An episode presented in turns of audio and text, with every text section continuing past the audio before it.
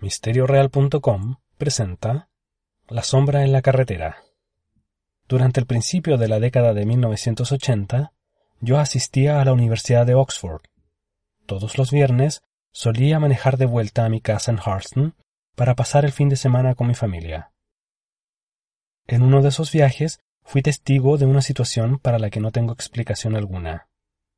Una noche, conduciendo por un camino rural que no poseía iluminación, excepto por la que proveía los focos de mi automóvil, de pronto me di cuenta de que en el camino, corriendo en dirección opuesta a mí, se podía ver una extraña figura. La figura era más una silueta que una sombra. Sus bordes estaban claramente definidos, pero no se podía distinguir ningún detalle en ella.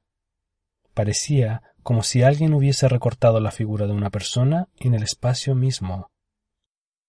Basándome en su forma y tamaño, diría que la figura pertenecía a un niño de unos catorce años de edad.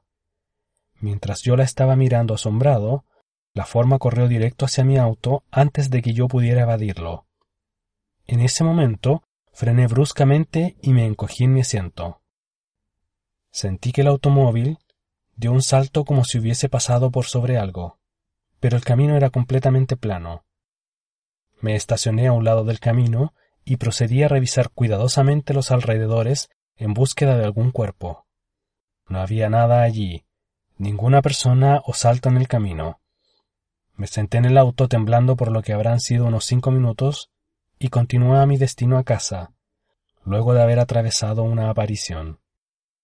Christopher Hill, Manchester, Inglaterra, año 2004.